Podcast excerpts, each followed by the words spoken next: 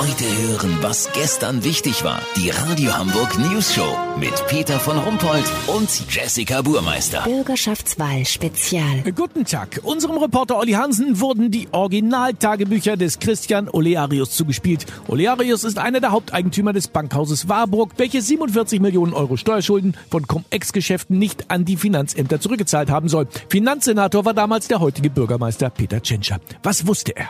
In den Tagebüchern vom Warburg-Chef sollen dazu brisante Aufzeichnungen stehen. Olli, das ist ja ein Hammer, dass du äh, die Dinger aufgetan hast. Ja, Peter, ich würde mal sagen, das ist der größte Coup, der einem Journalisten gelungen ist, seit den Hitler-Tagebüchern vom Stern damals. Weißt, wie ich mein? Ja, aber Olli, die Hitler-Tagebücher, die, die, die haben sie ja nachträglich dann noch als peinliche Fälschung erwiesen. Aber diese Tagebücher sind echt. Teurer Ledereinband und in großen goldenen Lettern steht da GSCO. GSCO? Was soll das denn heißen? Geldsack Christian Olearius, was denn sonst? Ach so, na klar. Hast du denn schon entlarvende Stellen äh, darin gefunden? Natürlich, hier zum Beispiel. Freitag, 17. November 2017. Unruhige Nacht gehabt. Zu viele Münzen im Kopfkissen.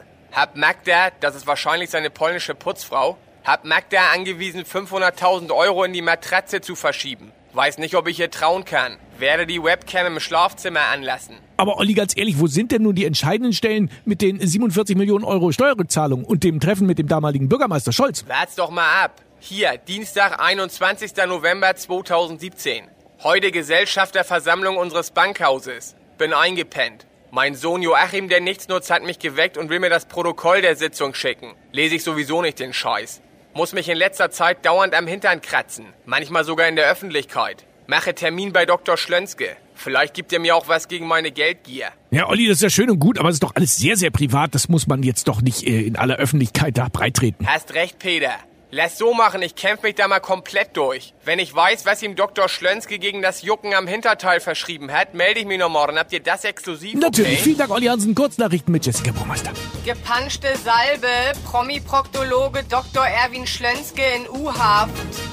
VIPs, Billie Eilishs giftgrüne Haarfarbe wird von ostdeutschen Hausfrauen aus Halle als Solidaritätsbekundung gewertet. Neuer Anlauf, Ottensen soll jetzt erstmal sechs Monate flugzeugträgerfrei sein. Bezirk glaubt, dass das Projekt von Anwohnern besser angenommen wird. Das Wetter. Das Wetter wurde Ihnen präsentiert von Infratest Forsa DIMAP Mnet. Die neueste Wahlumfrage. 93% aller Pottwale wünschen sich mehr Licht in der Tiefsee. Das war's von uns. Wir hören uns morgen wieder. Bleiben Sie doof. Wir sind's schon.